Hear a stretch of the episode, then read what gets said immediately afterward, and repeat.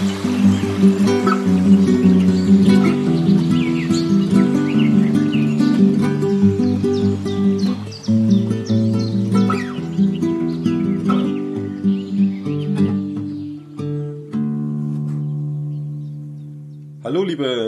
Zuhörerinnen und Zuhörer einer weiteren Folge der Interviews for Future. Heute mal wieder mit einem Thema, das nicht direkt am ähm, Wissenschaft- und Klimathema insofern dran ist, dass es sich jetzt um Solarpanels handeln würde, sondern tatsächlich da, wo Folgen des Klimawandels auch sehr deutlich und klarer und deutlicher und klarer immer spürbarer werden und ähm, auch eine gesellschaftliche Reaktion durchaus möglich ist, nämlich dem Sport.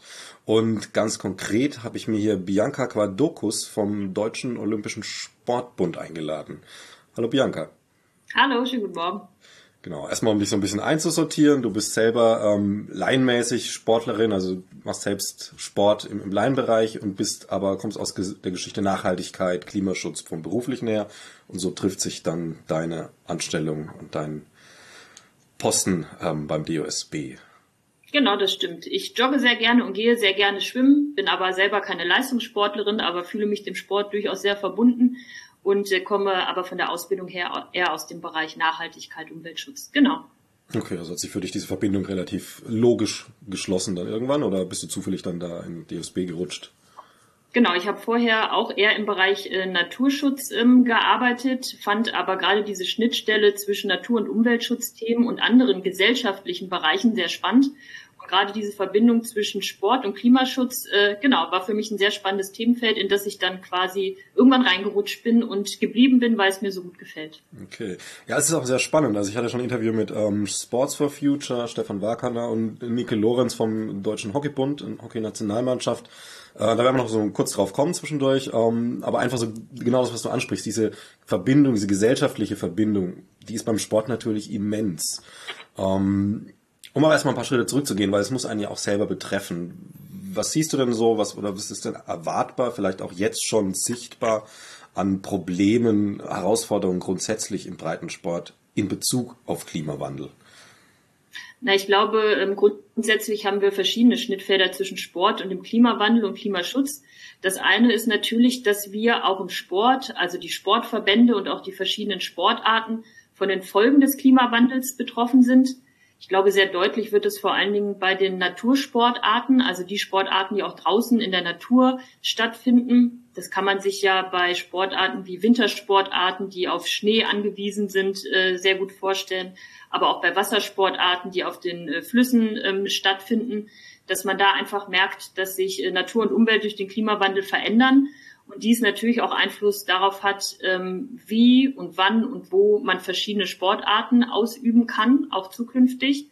Und ähm, dass die Sportverbände vor die Herausforderung gestellt sind, ähm, zu schauen, wie wird uns das in den nächsten Jahren betreffen oder betrifft es uns schon akut? Wie müssen wir uns darauf einstellen und darauf sozusagen reagieren? Das ist aus meiner Sicht die eine Seite, also dass wir im Sport in den verschiedenen Sportarten von den Folgen des Klimawandels betroffen sind. Auf der anderen Seite ist natürlich auch die Frage, wie wir im Sport einen Beitrag zum Klimaschutz leisten können. Also auch da gibt es natürlich verschiedene Themenfelder, wo wir auch als Sportverbände ähm, Auswirkungen haben, sozusagen auf CO2-Emissionen zum Beispiel. Und wir ganz intensiv seit vielen Jahren diskutieren, wie wir im Sport einen Beitrag leisten können, um zum Klimaschutz beizutragen. Und da gibt es verschiedenste Ansätze. Ja. Genau. Erst nochmal kurz bei dem Problem geblieben. Ähm, Gibt es da auch schon ganz konkrete Sachen? Also du sprichst es an, zum Beispiel Wintersport ist natürlich, äh, da hört man es auch immer wieder, da ist es wohl schon so weit fortgeschritten, dass, ähm, dass die Einzelsportlerinnen und Sportler das definitiv wahrnehmen. Aber geht es da auch schon in die Richtung, dass, dass Verbände ähm, Trainingszeiten, Möglichkeiten umstrukturieren müssen oder vielleicht ein Trainingsgelände nicht mehr nutzbar ist oder solche Geschichten? Wie, wo stehen wir denn da etwa? Genau, also ich glaube einfach, dass man sich innerhalb der verschiedenen Sportarten sicherlich damit nach und nach äh, beschäftigt. Und bei so Sportarten wie Wintersport liegt es im Moment sicherlich schon auf der Hand, dass sich äh, Wintersportgebiete natürlich verändern aufgrund äh, unterschiedlicher ähm, Schneefälle äh, in den letzten Jahren, die sich ähm, sozusagen verändern und man, dass man sich dem anpassen muss. Ähm, das wird aber eventuell natürlich auch andere Sportarten betreffen, wie gesagt Wassersport, all die Sportarten, wo wir auch in der Natur Veränderungen beobachten können aufgrund des Klimawandels, ähm, kann es sicherlich dazu kommen, dass man ähm, die Sportausübung zeitlich verschiebt, sei es in den Monaten oder in den Tageszeiten, oder aber auch, dass man äh, genau sich an Wasserstände oder etc. beim Wassersport anpassen muss. Das findet sicherlich jetzt schon ganz konkret statt und das wird man in den verschiedenen Sportverbänden je nach Sportart sicherlich auch diskutieren. Also ähm, viele der Sportverbände, wir sind ja als DOSB der Dachverband des organisierten Sports in Deutschland.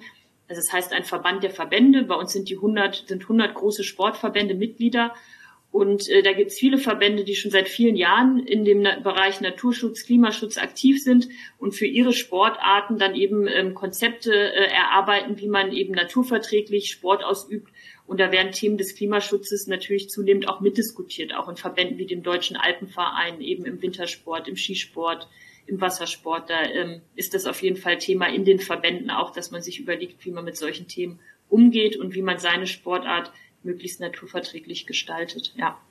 Es ploppt wahrscheinlich mehr da auf, wo die Sportarten schon betroffen sind, also wahrscheinlich mehr im Alpinen als jetzt zum Beispiel im Tennis oder täuscht es? Also so ist zumindest mein Eindruck, ja. Mhm. Also natürlich da, wo man es schon akut spürt, ähm, kommt man schneller in die in die Diskussion. In anderen Sportarten, wo man noch einen Ticken weiter weg ist, weil man beispielsweise ähm, in der Halle seinen äh, Sport betreibt, diskutiert man dann vielleicht eher Aspekte eben des Klimaschutzes. Also auch da stellt man dann ja eben fest, dass man trotzdem, auch wenn man selbst nicht ganz akut betroffen ist als Sportverband, ähm, aber trotzdem ja einen Einfluss auf das Thema Klimaschutz eben auch hat. Und da haben wir seit vielen Jahren eine sehr breite Diskussion, wo wir da im Sport ansetzen können, unseren Beitrag zu leisten. Und da sind wir eben bei allen Sportarten dann in Themenfeldern, ähm, wie Sie schon ansprechen, im Bereich Sportstätten. Also wir haben ja in Deutschland sehr viele Sportstätten. Es gibt keine, leider keine äh, sehr genauen Statistiken dazu, die fehlen uns leider, aber es wird von rund 230.000 Sportstätten in Deutschland ausgegangen. Die mhm. stammen aber überwiegend aus den 60er, 80er Jahren und sind entsprechend auch sehr sanierungsbedürftig. Also wir haben im Sport in Deutschland einen äh, sehr großen Sanierungsstau, äh, über den wir schon seit sehr vielen Jahren diskutieren. Wir schätzen den zusammen mit dem Städte- und Gemeindebund auf rund 31 Milliarden Euro. Das ist also wirklich ein Riesenproblem. Und äh, da sind wir natürlich auch nah am Thema Klimaschutz, weil die CO2-Emissionen und generell die Energie- und Ressourcenverbräuche bei so veralteten Sportstätten relativ hoch sind.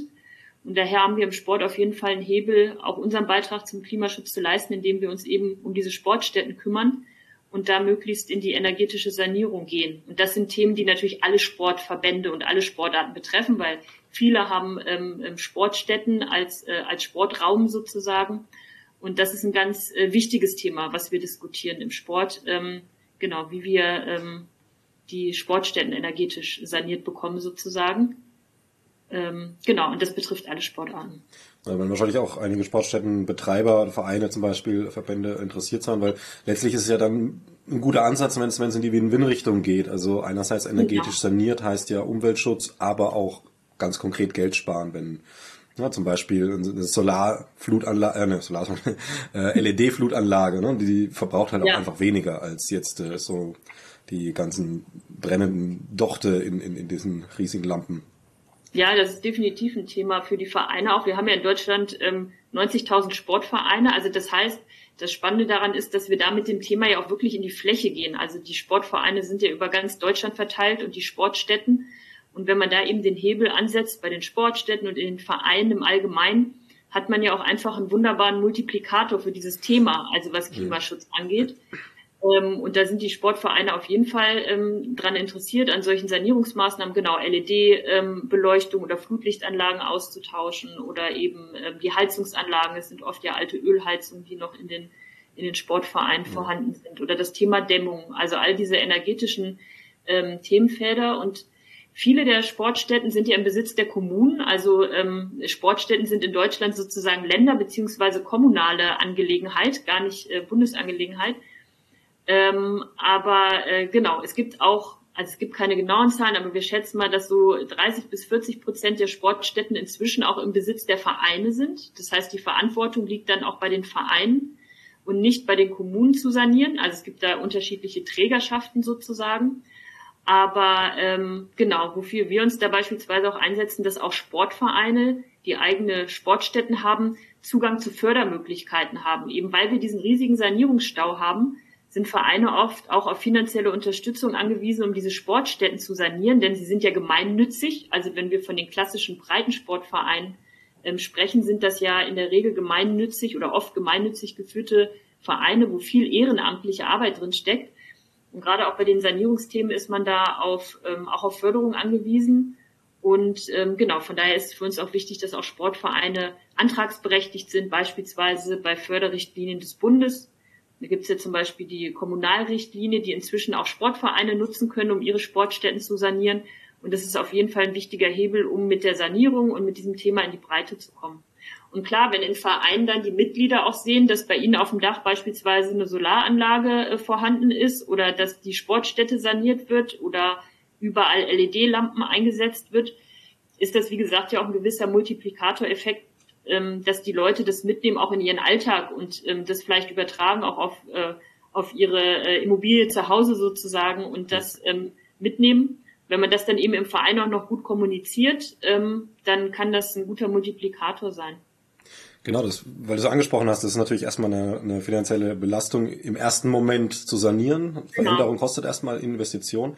Äh, wie ist denn da der DSB aufgestellt? Ähm, also wenn ich jetzt zum Beispiel ein Verein wäre, ich habe hab einen Sportverein und, und weiß überhaupt nicht, in welche, habe zwar Lust drauf, aber weiß jetzt überhaupt nicht, wie gehe ich da ran. Ähm, Gibt es ja. da bei euch dann Anlaufstellen zum Beispiel, dass interessierte Vereine sagen können, okay, nehmt uns mal bei der Hand, ganz mhm. einfach gesagt.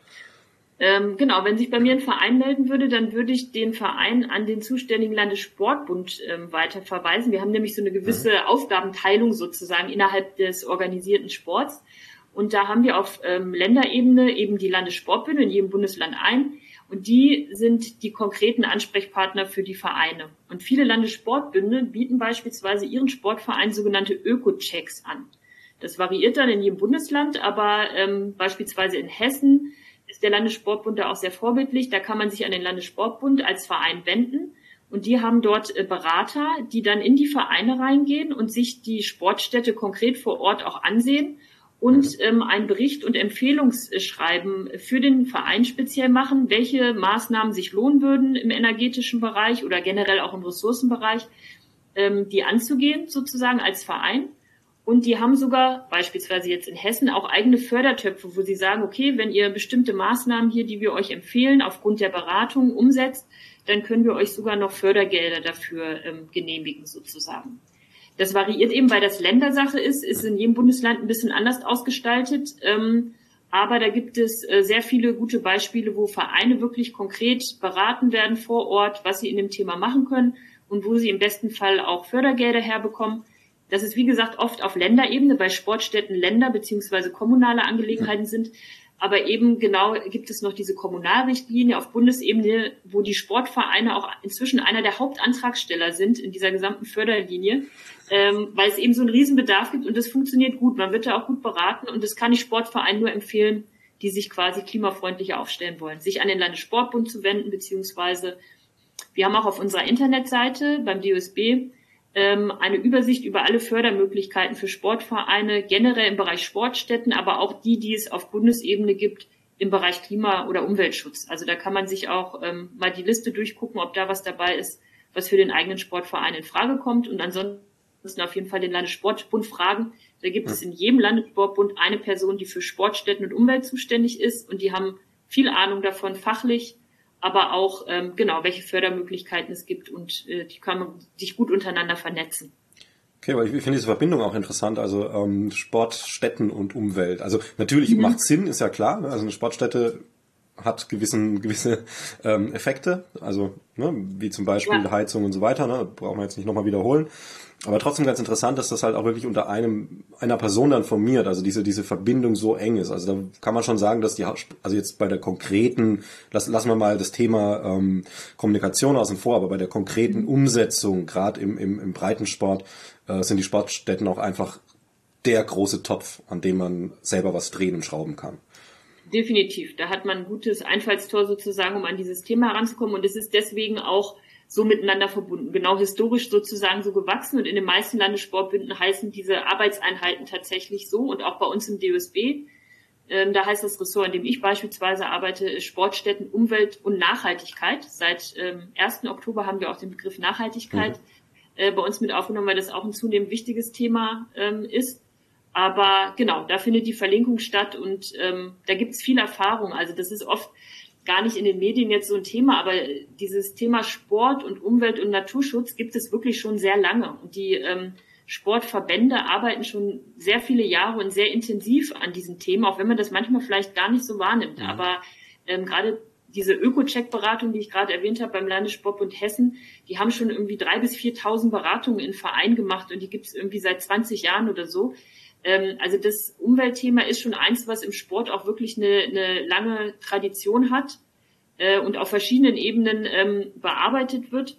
Und ähm, was aber jetzt natürlich nochmal an Bedeutung zunimmt, wo das Thema generell seit einigen Jahren natürlich aufgrund der Brisanz sehr intensiv gesamtgesellschaftlich diskutiert wird. Ähm, genau, aber auch der Sport befasst sich damit schon länger und jetzt auch zunehmend intensiver natürlich. Ja klar, ich meine, das Problem wird auch zunehmend größer. Kannst kaum noch ja. verleugnen. ähm, also meine Erfahrung mit Sportlerinnen und Sportlern, sei es Breitensport, sei es Profisport, ist, ist relativ gemischt, was, was ähm, das Bewusstsein dafür angeht. Also da gibt's welche, die sagen, ach, interessiert mich doch nicht, das ist jetzt auch nur so eine, so eine Phase, so eine mediale Phase der Klimawandel und dann ist wieder rum, ich sag mal so, im schlimmsten Fall wie das Ozonloch. Ähm, andere engagieren sich, jetzt Nico Lorenz als Beispiel, ne, engagieren sich da sehr bewusst und kommunizieren das auch sehr bewusst und verstehen halt auch die Zusammenhänge und so weiter und mhm. so fort. Aber es ist natürlich ein breites Spektrum. Ähm, wie würdest du das so auch meinetwegen gern gefühlt nur einschätzen, äh, wie weit das Bewusstsein für Klimawandel und vielleicht auch für die Ping-Pong-Effekte zwischen Sport und Klimawandel, also dass es, dass der Klimawandel eben nicht nur ein Impact in Madagaskar ist, sondern halt eben auch in, weiß ich nicht, irgendwie, naja, aktuell dieses Jahr vielleicht die ein oder andere Sportstätte im Ahrtal und so weiter. Also wie, mhm. wie ist denn das Bewusstsein? So. Also ich glaube, der Sport ist da genauso ein gesellschaftliches Feld oder ein, ein Abbild der Gesellschaft im Allgemeinen. Also mhm. ich glaube, dass das Bewusstsein auf jeden Fall zunimmt in den letzten Jahren. Ähm, in den Sportorganisationen ist es schon länger ein Thema, aber das heißt natürlich nicht, dass es schon bei jedem einzelnen Sportler und bei jeder einzelnen Sportlerin angekommen ist. Und das ist natürlich auch ein Stück weit unsere Aufgabe, ähm, das aufzuarbeiten. Also was hat Sport überhaupt mit Klimaschutz zu tun? Wo sind denn da die Schnittfelder? Und das dann eben in den Strukturen zu verankern. Und ich glaube, das ist, ähm, das ist die große Herausforderung auch für uns Sportorganisationen, dass wir dieses Thema an den Stellen, wo es Schnittfelder gibt, systematisch im Sport in den Strukturen verankern und damit dann in die Breite zu kommen. Und das dauert natürlich ein Stück weit auch immer einen Moment. Also ähm, weil man äh, quasi ja das ganze System einmal durchlaufen muss und erstmal auch diese Verbindung letztendlich gibt es ja für Klimaschutz im Sport auch keinen Königsweg, sondern jede Sportart, das haben wir vorhin ja schon mal angesprochen, hat halt eine spezielle Verbindung zu dem Thema, je nachdem, was es für eine Sportart ist.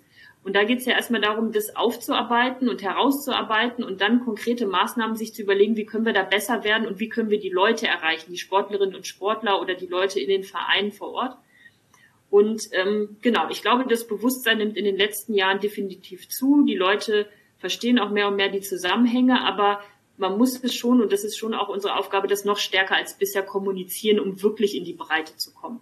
Aber ich glaube, das ist eben im Sport wie in allen anderen gesellschaftlichen Bereichen auch ähm, das, was jetzt noch geschafft werden muss, sozusagen wirklich in die in die Breite zu bekommen. Aber es gibt sehr viele Beispiele von Sportvereinen, die super engagiert sind im Klimaschutz, in Nachhaltigkeitsthemen und die sich dann so ihre Felder suchen, wo sie besonders ähm, aktiv sind, ob es dann eben Sanierungsdinge sind oder es gibt auch viele ähm, Maßnahmen im Bereich ähm, Bildung oder zum Beispiel mit Kindern und Jugendlichen so Klimaschutzthemen im Verein zu erarbeiten oder auch über den Sport. Also so dieses Thema Bildung für nachhaltige Entwicklung, wo es ja verschiedene pädagogische Ansätze gibt, wie man auch Kinder und Jugendlichen über Sport so Nachhaltigkeitsthemen oder auch Klimathemen ähm, vermitteln kann. Also das Spektrum ist da sehr breit. Und ein anderes wichtiges Feld, worüber man ja auch Sportlerinnen und Sportler erreicht, sind ja so Sportveranstaltungen. Also da ist das ja in den letzten Jahren auch ein Riesenthema geworden. Klimaschutz und Nachhaltigkeit. Also am sichtbarsten ist es natürlich oft bei den Großveranstaltungen, die wir haben, sei es in Deutschland oder sei es aber auch weltweit. Aber da hat sich ja auch viel getan in den letzten Jahren. Also dass die Erwartungshaltung ist, dass Veranstalter von großen Sportveranstaltungen ein entsprechendes Umwelt- und Nachhaltigkeitskonzept haben und sich eben Gedanken über Klimaschutz machen also welche Auswirkungen hat meine Sportveranstaltungen auf, auf das Klima und wie kann ich das verbessern? Das hat auf jeden Fall auch zugenommen nach meiner Einschätzung. Ähm, gerade die großen Sportveranstaltungen, die in den letzten Jahren oder Jahrzehnten in Deutschland stattgefunden haben, sei es solche Veranstaltungen wie die äh, Frauen-Fußball-WM äh, 2011 hier in Deutschland oder schon auch die von der Männer in 2006. Da gab es schon wirklich gute äh, Umweltkonzepte zu diesen Veranstaltungen, wo man auch versucht hat, das zu nutzen, ähm, um ein Bewusstsein in der Bevölkerung auch ein Stück weit für diesen Link zwischen Sportevent und Klima und Nachhaltigkeit zu setzen. Und das nimmt auch zu. Also auch bei den ähm, ähm, Skiweltmeisterschaften, die in Deutschland stattgefunden haben in den letzten Jahren, war das auch immer ein großes Thema, das Umwelt- und Nachhaltigkeitsthema. Und jetzt werden wir ja 2024 die Euro auch in Deutschland haben. Und da wird es mit Sicherheit auch ein großes Thema ähm, sein. Und darüber erreicht man natürlich zum einen äh, die Sportlerinnen und Sportler auch, wenn man es gut kommuniziert, was man denn als Veranstalter in dem Thema macht, aber natürlich auch die breite Bevölkerung, die dann als Zuschauende an diesen Veranstaltungen teilnehmen. Und wenn man es da schafft, gut zu kommunizieren, und das ist aber eben die Herausforderung, was man da im Hintergrund so macht, um die Veranstaltung nachhaltiger und klimafreundlicher zu gestalten, dann kann man damit eben viele Leute für dieses Thema sensibilisieren und diese Verbindungen eben deutlich machen. Was hat denn Sport und Events und so mit Klimaschutz zu tun? Naja, das ja. gut kommunizieren ist natürlich so ein Faktor. Also ich kann mich jetzt bei der EM, äh, WM in Deutschland tatsächlich an nichts erinnern, was irgendwie in der Richtung mhm. größer aufgeploppt ist, so dass es tatsächlich dann auch ähm, naja, sag ich mal, die, die, die Meldung von irgendeinem B-Klasse ähm, Gruppenspiel ja. dann überschrei überschreitet diese, diese Schwelle. Ähm, ist natürlich schwierig, aber ähm, das ist so ein Ding. Also wie, wie würdest du das sehen? Vielleicht auch gerne mal aus persönlicher Sicht. Also der Sport ist ja schon immer ähm, für die ganz großen verbindenden Botschaften da auch. Also mhm. klar, Sport ist nicht Politik, gar keine Frage. Sport ist auch nicht Gesellschaft. Sport ist Sport. Aber gehen, gehen wir vom, vom negativsten Beispiel die Olympiade im Hitlerfaschismus aus oder gehen wir zu positiven Beispielen rüber, ähm, dass man diese verbindenden Elemente, dass, dass man trotzdem über Grenzen hinweg oder Paralympics zum Beispiel, dass die mal entstanden mhm. sind, das ist ja auch eine Botschaft, die, also es ist nicht nur was für die Sportlerinnen und Sportler, die beim Paralympics ähm, spielen, sondern auch tatsächlich eine, eine, eine klare grenzüberschreitende Botschaft. Und jetzt sind wir gerade in einer Gesellschaft, in einer Welt, ich glaube, man sieht es überall, wo die Tendenz äh, mit diesem ganzen Druck, Corona ist das eine, Klimawandel das andere, mhm. damit zusammenhängend Wirtschaftsproblematiken, dass die Reflexe sehr stark wieder in Richtung Grenzen hochziehen tendieren. Mhm. Grenze um Europa, Grenze zwischen Polen und Deutschland, hier und da und da, überall ne, geht, geht diesen Grenzthematiken wieder los. Ähm, siehst du da, sag ich mal, noch ein, noch ein Potenzial für den, für den Sport ähm, in der Kommunikation, ähm, mal mit dieser mit diesem Selbstbewusstsein für den Planeten aufzutreten, auch mit diesem Selbstbewusstsein in der Kommunikation für den Planeten aufzutreten, wie man es sich, sag ich mal, fürs eigene Land immer sehr leicht tut. Mhm.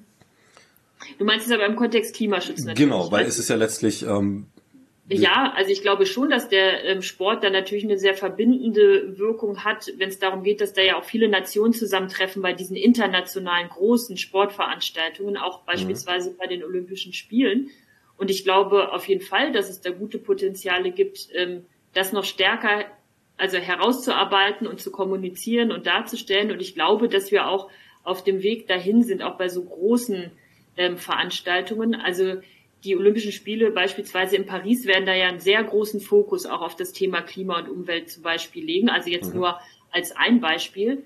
Und ich glaube schon, ähm, dass der Sport da große Potenziale hat. Und ich hoffe und denke, dass man die zukünftig auch noch mehr nutzen wird als bisher und dass da wirklich auch ein Wandel stattgefunden hat, auch bei diesen wirklich großen Mega-Events. Also, und ich glaube auch, dass der Druck inzwischen so groß ist, auch natürlich von außen und die Erwartungshaltung, dass man da einen Beitrag auch leistet, ähm, dass das auf jeden Fall passieren wird. Also da bin ich sehr zuversichtlich, auch wenn klar ist, da gibt's immer noch Luft nach oben und immer noch mehr, was man klar. machen kann. Mhm.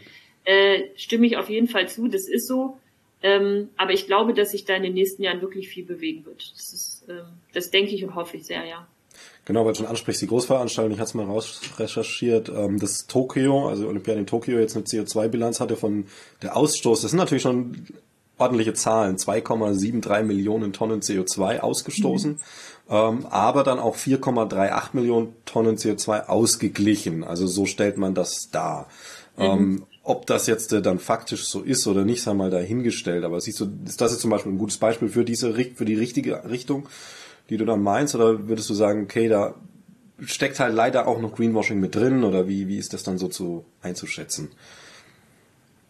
Also ich möchte mal davon ausgehen, dass wenn sie das OK das so beschreibt, dass das auch wahr ist. Also mhm. muss ich jetzt von ausgehen und würde ich dann auch in dem Fall davon ausgehen.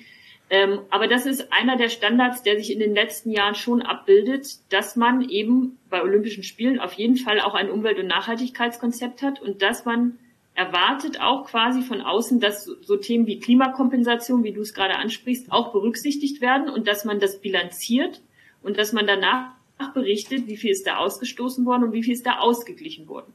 Also das war ja auch noch nicht immer so. Das ja, ist ja auch etwas, was sich erst in den letzten Jahren entwickelt hat. Und das wird definitiv ähm, so weitergehen. Also das IOC hat da ja auch eine Agenda, wo das Thema Nachhaltigkeit definitiv verankert ist.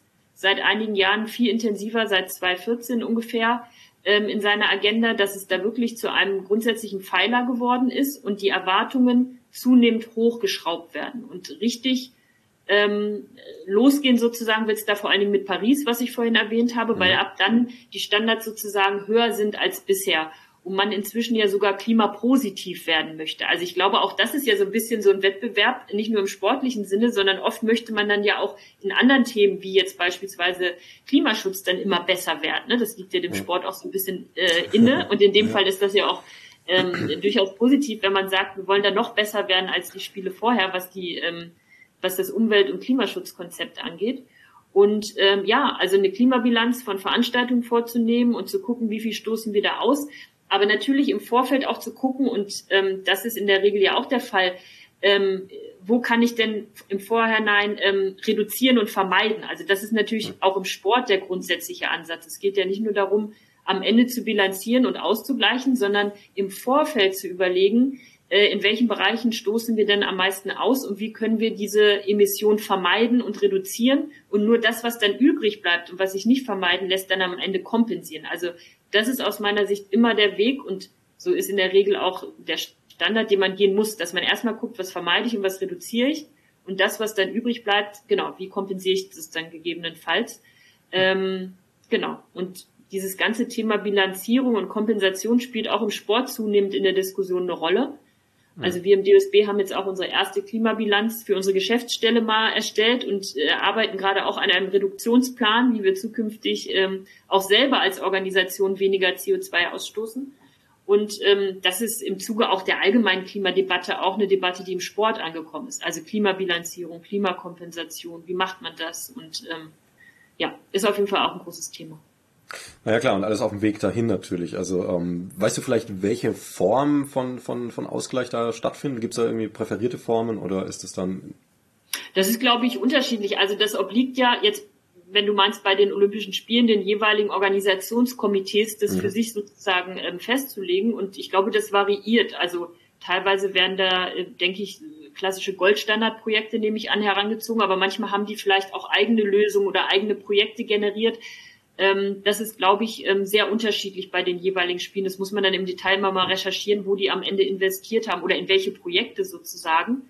Ähm, genau, ich glaube, da gibt es sehr unterschiedliche Ausgestaltungen. Aber in der Regel kann man die dann schon auch anschauen, sozusagen. Also, genau. Hm.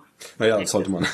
Ja. ähm, aber es ist ja auch wieder der Vorteil bei sowas, gerade bei so einem Großevent, ähm, da ist es halt mit dem Greenwashing auch schwieriger, weil da schauen halt auch viel, viel mehr Leute hin. Da macht es dann vielleicht grundsätzlich so oder so auch mehr Sinn, das konsequent durchzuführen. Aber das ja, ist jetzt mal sehr weit von außen gesagt. Jetzt mal wieder zurück zum Breitensport. Ähm, Gibt es da irgendwie ein konkretes Engagement bei, bei irgendeinem Verein oder vielleicht auch Einzelsportlerinnen und Sportlern, wo du jetzt sagen würdest, das ist ähm, Jetzt mal ganz unabhängig davon, von wie effektiv es konkret jetzt meinetwegen in CO2-Reduktion mhm. ist, aber auch vielleicht in einer kommunikativen Ebene, wo du sagst, das ist schön anschaulich, das ist eine gute Sache.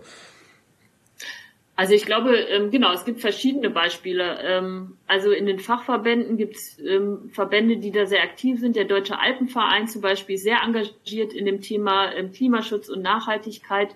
Die decken da auch eine ganz äh, breite Spannbreite an, an Themen ab beispielsweise was ähm, Energieeffizienz von deren Hütten angeht, die sie ja. haben, oder klimafreundliche Mobilitätskonzepte, weil Sport in den Bergen natürlich auch immer viel mit Anreise und Abreise zu tun hat. Also wie man möglichst äh, klimafreundlich die Mobilität im Bergsport ähm, ausgestaltet, ähm, aber auch in so in so Bildungsbereichen, die haben teilweise dann Ausstellungen zum Thema Klimaschutz und Berge, die sie anbieten. Und ich glaube im Moment auch so ein Online-Tool, was man sich auf deren äh, Homepage ähm, anschauen und durchlaufen kann zum Thema ähm, Klimaschutz und ähm, Bergsport. Also die haben äh, ein sehr breites Spektrum an Maßnahmen, was ihren Sport angeht und wie man sich als einzelner Bergsportler, aber auch als Sektion sozusagen ähm, klimafreundlicher aufstellen kann in seinem Sport. Und das stellen sie sehr anschaulich auf ähm, ihrer Internetseite dar. Wer da sich für interessiert, auf jeden Fall gerne mal reinklicken. Ähm, aber das, wie gesagt, die Ansätze sind da unterschiedlich. Die Landessportbünde kommen dann eben eher über diese Beratungsschiene, dass sie eben ihren ähm, Vereinen Öko-Checks für die Sportstätten ähm, anbieten. Andere haben ähm, Leitlinien entwickelt, wie man den ähm, Sport klimafreundlicher ausgestalten kann. In Baden-Württemberg gibt es zum Beispiel die sogenannte ähm, Nachhaltigkeitscharta. Da geht es jetzt nicht nur ausschließlich um Klimaschutz, aber um Nachhaltigkeit im Sport. Da haben das zuständige Umweltministerium in Baden-Württemberg und der Landessportverband, der dort zuständig ist, so eine Art ähm, Programm ähm, entwickelt für die Sportvereine, wo sie sich ähm, quasi für ihren Verein eine Nachhaltigkeitsstrategie geben und dabei unterstützt werden durch so einen begleiteten ähm, Prozess. Und das heißt, ähm, genau, sie werden fachlich beraten, wie sie sich als Sportverein generell nachhaltiger aufstellen können. Und da ist Klima sicherlich auch öfter mal ein Thema. Ähm, ja, und so gibt's ganz verschiedene ähm, Beispiele, wie Sportverbände das Thema in ihrer Sportart und ihrem Verband aufgreifen und Wege suchen, äh, die Sportart und ihre Sportvereine zu unterstützen, klimafreundlicher, nachhaltiger zu sein. Wir im DUSB ähm, diskut also haben sozusagen ein Stück weit die Aufgabe, diese Themen grundsätzlich aufzuarbeiten und erstmal zu sagen, was sind denn die Bezüge?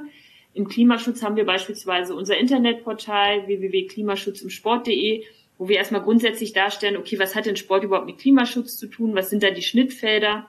Da kommt man eben auf diese Themen wie Sportstätten, wie Mobilität, wie Sportevents. Und ähm, da versuchen wir eben einen Überblick zu geben, was Sport mit Klimaschutz zu tun hat, wir benennen dort konkrete Ansprechpersonen in den Verbänden, wenn man sich näher damit befassen will, an wen man sich wenden kann. Wir stellen da eben die Öko-Check-Angebote der verschiedenen Verbände dar, was die, äh, was die anbieten und geben eben in den Handlungsfeldern auch konkrete Beispiele, was man im Bereich Sportstätten machen kann, was man im Bereich Events machen kann, was man im Bereich Mobilität machen kann. Ähm, genau, also das ist so ein Informationsangebot, was wir geben, aber wir tauschen uns eben auch viel mit den Sportverbänden aus. Also wir haben verschiedene Veranstaltungsformate, wo wir in die Diskussion gehen, in die fachliche auch, was können wir im Sport machen in den Themenfelder, äh, in den Themenfeldern, genau, ähm, so dass wir viel fachlich diskutieren, gelegentlich auch Projekte aufsetzen zu konkreten ähm, Umsetzungsmaßnahmen und ähm, genau so versuchen in dem Thema sozusagen voranzukommen ist ein bisschen, ein bisschen weiter geschossen, ähm, aber durchaus, ich finde, der Gedanke wäre zumindest denkenswert. Ähm, wir haben es ja schon darüber, dass das Sport, gerade Breitensport, halt auch ein wirklich gesellschaftlicher Player ist und mhm. ähm, sehr viel Einflussmöglichkeiten auf, auf sehr viele Menschen hat letztlich. Also das mhm. sind ja, ne, also man muss ja nur im 1000 Einwohner Dorf gucken, da sind wahrscheinlich 300 Leute in einem Sportverein, so eine Art. Das ja, ist eine stimmt. relativ hohe Prozentzahl. Die mag auch in der Stadt prozentual ein bisschen geringer sein, aber es ist immer noch, mhm. na, wir wissen es. Also Tages... Ja, 27 Millionen Mitgliedschaften, ja. Bei, was sind wir, unter 90 Millionen äh, Einwohner, ja. um die 90 Millionen Einwohner. Ja. Na, da, da ziehen wir noch die ganzen Kleinkinder ab.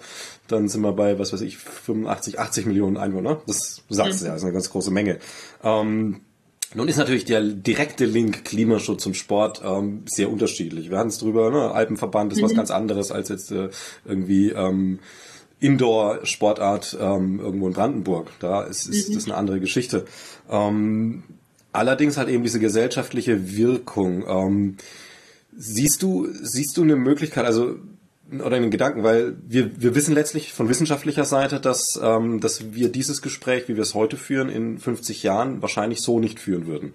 Einfach mhm. weil, weil ähm, die Fortschritte, die der Klimawandel macht, halt immens schlimm sind und, und ähm, also da ist jede Panikmeldung der Presse meistens nur die Spitze des Eisbergs. Ähm, also wir reden hier von einer kaum noch belebbaren Welt in, in 100 Jahren oder sowas, wenn das so mhm. weitergeht. Also das ist, das ist natürlich was, worauf sich Sportstätten ein Stück weit einstellen müssen, natürlich, ne? Sanierung und so weiter und so mhm. fort. Ja. Aber auch eine Gesamtgesellschaft. Und mhm. jetzt hat man hier, also hat man hier natürlich eine sehr große Einflussmöglichkeit. Also siehst, siehst du da eine Möglichkeit, auch Sportstätten zusätzlich als Kommunikatoren über den Sport hinaus oder über ihre Mitglieder hinaus, also zum Beispiel ähm, Klimaschutz und na, vielleicht irgendwie und Gesundheit als als als Thema in einem Sportverein mit einem Sportverein für aber über den Sportverein hinaus offen zu generieren. Also dass dieser Einfluss, mhm. der ja immens ist, sage ich mal, ähm, es ist nicht Verantwortung des Sports. Also so weit will ich nicht gehen, aber der es ist letztlich Verantwortung von uns allen, dass, dass, dass, dass ähm, der Planet lebenswert bleibt und dass der Sport dann halt, sage ich mal, hier, ähm, naja, in übertragenem Sinne, ein bisschen, ein bisschen überspitzt gesagt, schulische mhm. Funktion fast übernehmen kann durch diese breite äh, Wirkungsfläche.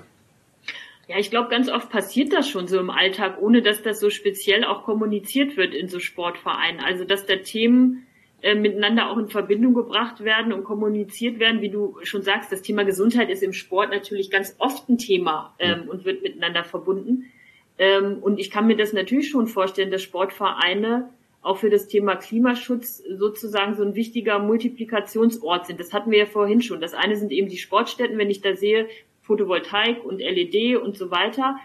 Aber dasselbe ist ja, wenn ich äh, mein Sportvereinsfest ausrichte und dabei eben auch ähm, beim Catering oder ähm, bei was auch immer, bei dem Geschirr und was ich für Essen anbiete, das Thema mit aufgreife. Und das passiert zunehmend schon auch in Sportvereinen. Also da habe ich keine Statistik drüber und kann das auch nicht irgendwie in Zahlen benennen. Und sicherlich macht das auch jeder Sportverein ähm, in dem Maße, wie er einen Link zu solchen Themen hat.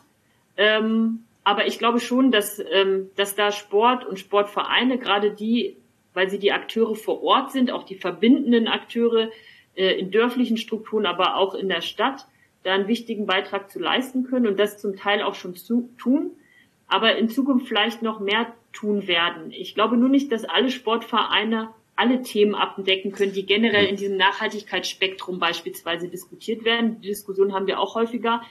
Also ich weiß nicht, ob am Ende jeder einzelne Sportverein das Thema Klima thematisieren wird, aber je brisanter es wird, desto mehr wird es auch dort immer mehr ein Thema werden. Aber ähm, ich sage mal, die zentralen Themen im ganzen Umfeld von Nachhaltigkeitsthemen, da sind wir auch bei Themen wie Integration durch Sport oder Inklusion. Mhm. Das ist natürlich jetzt ein bisschen weg vom Klimathema. Aber oft haben Sportvereine so bestimmte Themen, die sie halt besonders ähm, herausarbeiten und wo sie einen wichtigen gesellschaftlichen Beitrag zu solchen Dingen leisten. Und ich denke, Klimaschutz wird da zunehmend ein Thema werden, wo auch Sportvereine sich mit befassen und ähm, sich engagieren werden. Und klar, in Verbindung mit Themen ähm, wie Gesundheit und gerade wenn es darum geht, dass man natürlich, das haben wir vorhin angeschnitten, auch im klassischen Sportverein merken wird, dass die Temperaturen beispielsweise heißer werden und dass man sich viel mehr damit beschäftigen muss, wie man mit, mit Hitze umgeht. Und ähm, wie du vorhin auch angesprochen hast, muss man die Trainingseinheiten im Sommer am Ende vielleicht eher in den Abend legen, ähm, weil es tagsüber zu warm wird oder wie auch immer. Oder die Trainingseinheiten im Sommer ähm, auf dem Fluss beim Kanufahren, weil die Wasserstände sich verändern oder äh, wie auch immer. Also das Thema wird ja zunehmend ankommen und äh, in dem Maße werden sich die Sportvereine sicherlich auch noch mehr damit befassen als bisher. Diese Wasserstandsveränderungen, das hat dann wahrscheinlich sehr viel mit Strömungen zu tun, die sich dann dadurch ändern. Also ich sag mal, ob das Wasser unter dem Kanu zwei oder vier Meter ist, ist ja erstmal relativ irrelevant.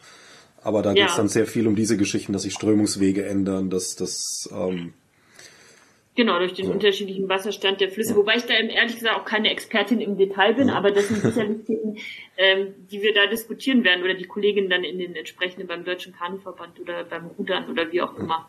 Ja. Ähm, macht ihr die Brücke eigentlich auch, weil du es jetzt gerade erwähnt hast? Also Inklusion, okay, ist natürlich jetzt kein Klimathema, aber Integration, wo es dann eben um auch durchaus um Flüchtlingsintegration geht, das ist ja auch eine Sache. Also wir stehen ja auch vor der Wahl. Ähm, es wäre schön, wenn es überspitzt wäre, aber leider muss man so sagen, ähm, lassen wir sie im Mittelmeer ertrinken, die Massen, die da noch kommen werden, oder ähm, machen wir die Grenzen halt auf. So, also das, ne, das, das stellen sich verschiedene gesellschaftliche Strömungen unterschiedlich vor, aber letztlich, ähm, wenn wir die Grenzen aufmachen, dann, dann gilt es natürlich auch, die Leute ein Stück weit zu integrieren. Und da, also siehst du da auch schon im Sport ganz konkret diese Brücke zwischen den, den äh, Klimaflüchtlingen oder ist das erstmal in Anführungsstrichen nur einfach auch offen für, für ähm, Fremde, was der Sport ja grundsätzlich ist. Naja, da gibt's ja ganz konkrete Programme. Also im DSB, ich glaube, seit über 30 Jahren das Programm Integration durch Sport. Mhm. Also wo wirklich ähm, auch überwiegend auf der Ebene der Landessportbünde es ähm, äh, Konzepte und also Personen gibt, die für das Thema zuständig sind. Also ähm, gute Ansätze, wie man äh, Menschen mit Migrationshintergrund integriert, auch in Sportvereine und im Sport im Generellen Und das hat äh, im Sport eine ganz lange Tradition sozusagen schon und wird auch ähm, vom Bund gefördert sozusagen. Also das ist ein eigenes Programm bei uns auch im DUSB mit mehreren Mitarbeitenden, ähm, die zusammen mit unserer Mitgliedsorganisation vor allen Dingen über die Länderebene ganz systematisch daran arbeiten, an dem Thema Integration durch Sport. Und da äh, gibt es ganz tolle Beispiele auch von sogenannten Stützpunktvereinen, die sich das Thema eben besonders auf die Fahne schreiben sozusagen und Konzepte und Ansätze äh, entwickeln, damit das besonders gut gelingt. Also da gibt's ganz tolle Beispiele, ja. Das ist definitiv ein Thema im Sport schon ganz lange und wird zunehmend, also gerade aufgrund auch der Problematik, die du angesprochen hast, ähm, sicherlich äh, bleiben und vom, ähm, von der Wichtigkeit eher anwachsen dann sicherlich. Ja. Genau, die, die Masse an Flüchtlingen wird halt einfach ja. wachsen. Ja. Ja, Bianca, da könnte man jetzt natürlich noch viele Details reingehen. Ähm, irgendwann äh, füllen wir natürlich die nächste und übernächste Stunde. Ich denke, das ist, glaube ich, ganz, ganz runder Einblick gewesen. Ähm, falls du jetzt noch irgendwas hast, was dir auf dem Herzen liegt, wo du sagst, okay, da würde ich jetzt gerne nochmal drauf ansprechen oder das würde ich jetzt nochmal, dann feel free, hast du jetzt quasi mal einen freien Slot noch. Ja, vielen Dank. Ich fand es ein sehr spannendes Gespräch. Ich glaube, es ist deutlich geworden, dass das Thema wirklich viele Facetten hat, also Klimaschutz und Sport und verschiedene ähm, Ansatzpunkte. Und ich bin mir sicher, dass uns das Thema weiterhin intensiv beschäftigen wird. Und ähm, genau, man erreicht uns äh, im DUSB gut über die Homepage oder über E-Mail oder Telefon und äh, genau, wir sind immer offen für Diskussionen und Anregungen und äh, weil auch Klimaschutz lebt natürlich davon, dass man voneinander lernt, also gerade auch mit der Wissenschaft, aber auch äh, genau mit mit NGOs arbeiten wir viel auch zusammen und Unis und so und das ist immer sehr befruchtend auf jeden Fall. Okay, Vielen Dank für ja. die Gelegenheit der Diskussion. Ja, dann danke ich dir für die ganzen Infos und wünsche einen schönen Resttag. Dankeschön, wünsche ich dir auch.